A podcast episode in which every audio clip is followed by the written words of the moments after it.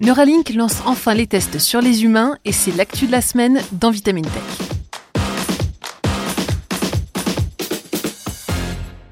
Ça y est, c'est fait. Pour le meilleur ou pour le pire, Neuralink vient d'obtenir le feu vert pour mener ses essais sur des patients humains. La firme, cofondée par Elon Musk et spécialisée dans la conception d'implants cérébraux, a baigné dans les controverses au cours des derniers mois, mais il semblerait que la FDA, l'administration américaine en charge de la santé, l'ait enfin autorisée à passer à la dernière étape de test avant de songer à la commercialisation. Alors pourquoi Neuralink a-t-il mis si longtemps à obtenir l'approbation de la FDA et à quoi peut-on s'attendre pour la suite? C'est ce qu'on va essayer de voir aujourd'hui.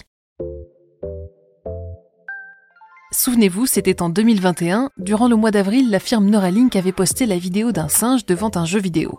Le singe s'appelait Pager, le jeu c'était Pong, l'antique ping-pong virtuel d'Atari, et à en croire le communiqué délivré par la firme, l'animal jouait au jeu vidéo par la simple force de son esprit. Ou plutôt grâce à ce que l'on appelle une interface cerveau-ordinateur, ou BCI.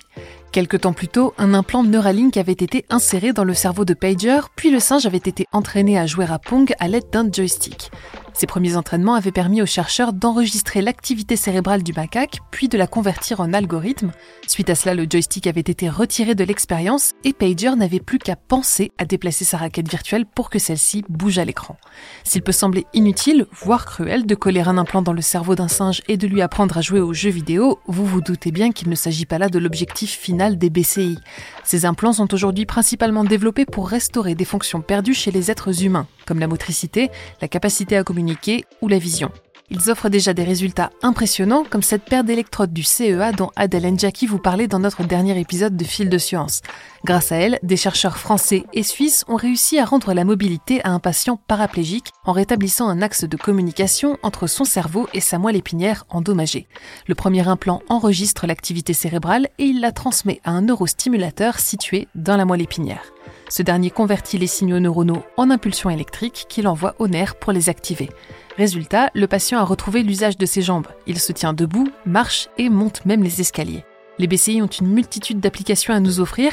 Ils pourraient permettre au cerveau de communiquer à nouveau avec un muscle, de contrôler un membre robotique, de dialoguer par le biais d'un écran pour les personnes incapables de parler, ou de simuler la vision chez les personnes aveugles.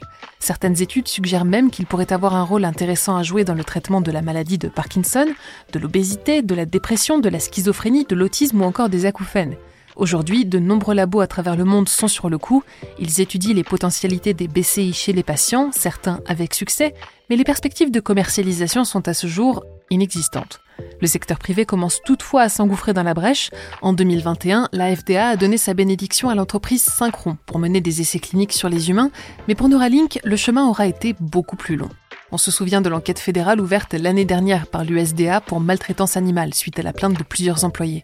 Mais les débords de la firme remontent plus loin puisqu'elle essuie son premier refus par la FDA en février 2021. Une deuxième demande d'autorisation en mars 2022 se solde également par un échec et Neuralink doit à nouveau revoir sa copie. Les problèmes soulevés par la FDA sont nombreux et pas des moindres. Pour obtenir son autorisation, Neuralink devra encore garantir que l'intervention chirurgicale pour poser l'implant est sans danger, ni effet secondaire, que l'alimentation électrique de l'appareil est sûre et que les fils qui le connectent aux neurones ne risquent pas de migrer dans le cerveau, que l'implant est simple à retirer, sans effet négatif sur la santé, et que les données collectées chez les patients sont protégées entre autres choses. Une liste conséquente d'obstacles que la firme semble avoir franchi en un temps record, probablement au détriment du bien-être de ses cobayes et de ses employés, comme en témoigne l'enquête de l'USDA. Mais ça y est, d'après un tweet posté sur sa page le 26 mai dernier, Neuralink aurait enfin obtenu le feu vert de la FDA pour démarrer les essais sur les humains. Alors, quelles seront les fonctionnalités au menu de l'implant de Neuralink?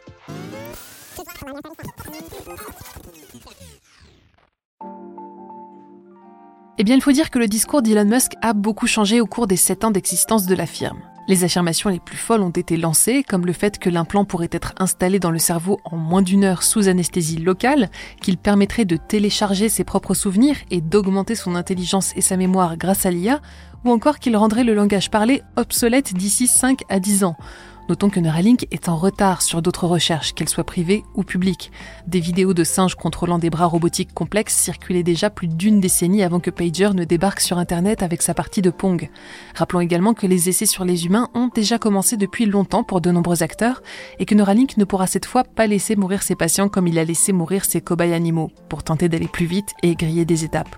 Certains des accomplissements des équipes d'Elon Musk sont indéniables, tant dans les industries automobiles qu'aéronautiques.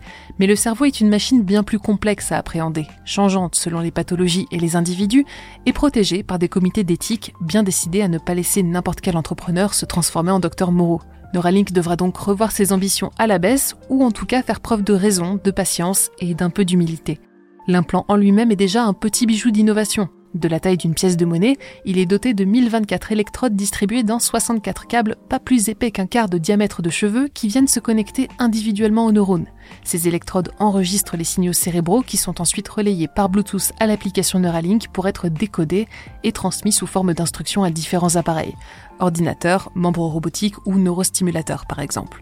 La batterie est intégrée dans l'implant et rechargée à distance via un dispositif sans fil. Enfin, l'implant est placé dans le cerveau des patients à l'aide d'un robot chirurgical également développé par Neuralink. Sur le plan technologique, il n'y a donc rien à redire. C'est bel et bien le cerveau et l'éthique qui font frein à l'entreprise.